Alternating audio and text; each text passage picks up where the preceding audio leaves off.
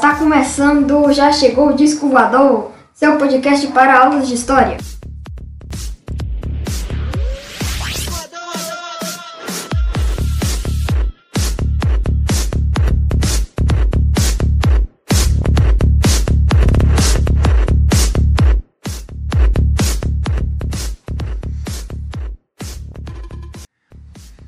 Olá pessoal, aqui é o professor Wilson de História do, das turmas do sexto ano F e do sétimo ano A ao sétimo ano I do SET Distância 3 nesse ano de 2021. Para esse podcast, é, eu posso até dizer que ele é uma continuação e um aprofundamento de episódios anteriores, tá? Porque nós vamos falar sobre patrimônio cultural. Tá? Por um lado, é comum é, a gente ouvir que patrimônio, que o patrimônio de uma pessoa, por exemplo, é tudo aquilo que ela tem, casa, carro, objetos pessoais, etc. Tá? Mas aqui nós vamos falar sobre patrimônio cultural, que é diferente, o que envolve a sociedade né? e aquilo que aquela sociedade considera importante sobre a sua história é, e que ela quer ter na memória e que ela quer ser representada por esse patrimônio. Tá? Vamos dividir de duas formas, que é o patrimônio material e o imaterial. O patrimônio cultural material corresponde, assim, para ser mais direto, a construções, por exemplo, é, obras arquitetônicas, casas, prédios, praças, estátuas, obras de arte, objetos, é, obras literárias e etc. Né? São, são coisas, materiais fabricadas, produzidas, criadas pela mão do homem.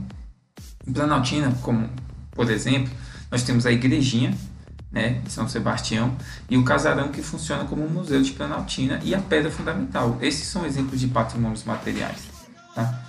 É, todos esses patrimônios são materiais porque eles foram construídos pela mão do homem. Tá? Agora, o patrimônio imaterial ele corresponde a mais a manifestações folclóricas, artísticas, religiosas, que são reconhecidas como importantes também para a preservação cultural. Em Planaltina, a gente pode falar da doutrina do Vale do Amanhecer, que é reconhecida como patrimônio material do DF. Podemos citar outros exemplos, como a festa do Divino Espírito Santo, que é reconhecida em muitas outras cidades e também acontece aqui, e até a ensinação da Via Sacra também. Né? É, perceba que o que é reconhecido como patrimônio cultural são as manifestações em si, e não exatamente o prédio ou o lugar que elas acontecem. Tá? Isso no caso do patrimônio imaterial bom? É, também existem os chamados patrimônios naturais, que não dependem da, da ação humana. Esse tipo de patrimônio, ele compreende mais o meio ambiente, que, que é de grande importância para um lugar ou até mesmo para a humanidade. No caso brasileiro, um exemplo é o Pantanal. O Pantanal, o Pantanal ele é um exemplo de patrimônio natural mundial, tá bom? Só para vocês terem noção, é, os órgãos responsáveis por esse tipo de reconhecimento no mundo a gente tem a Unesco, que faz parte da ONU, né, da Organização das Nações Unidas, é, que reconhece esses patrimônios de maneira mundial.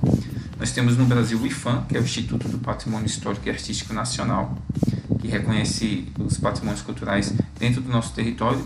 E dentro do DF, a Secretaria de Cultura também faz esse trabalho, tá bom? Então é isso. É, a gente vai, a gente tem um projeto para trabalhar sobre patrimônio cultural e a gente vai ficar um pouquinho mais nesse assunto, tá bom? Abraço e até a próxima.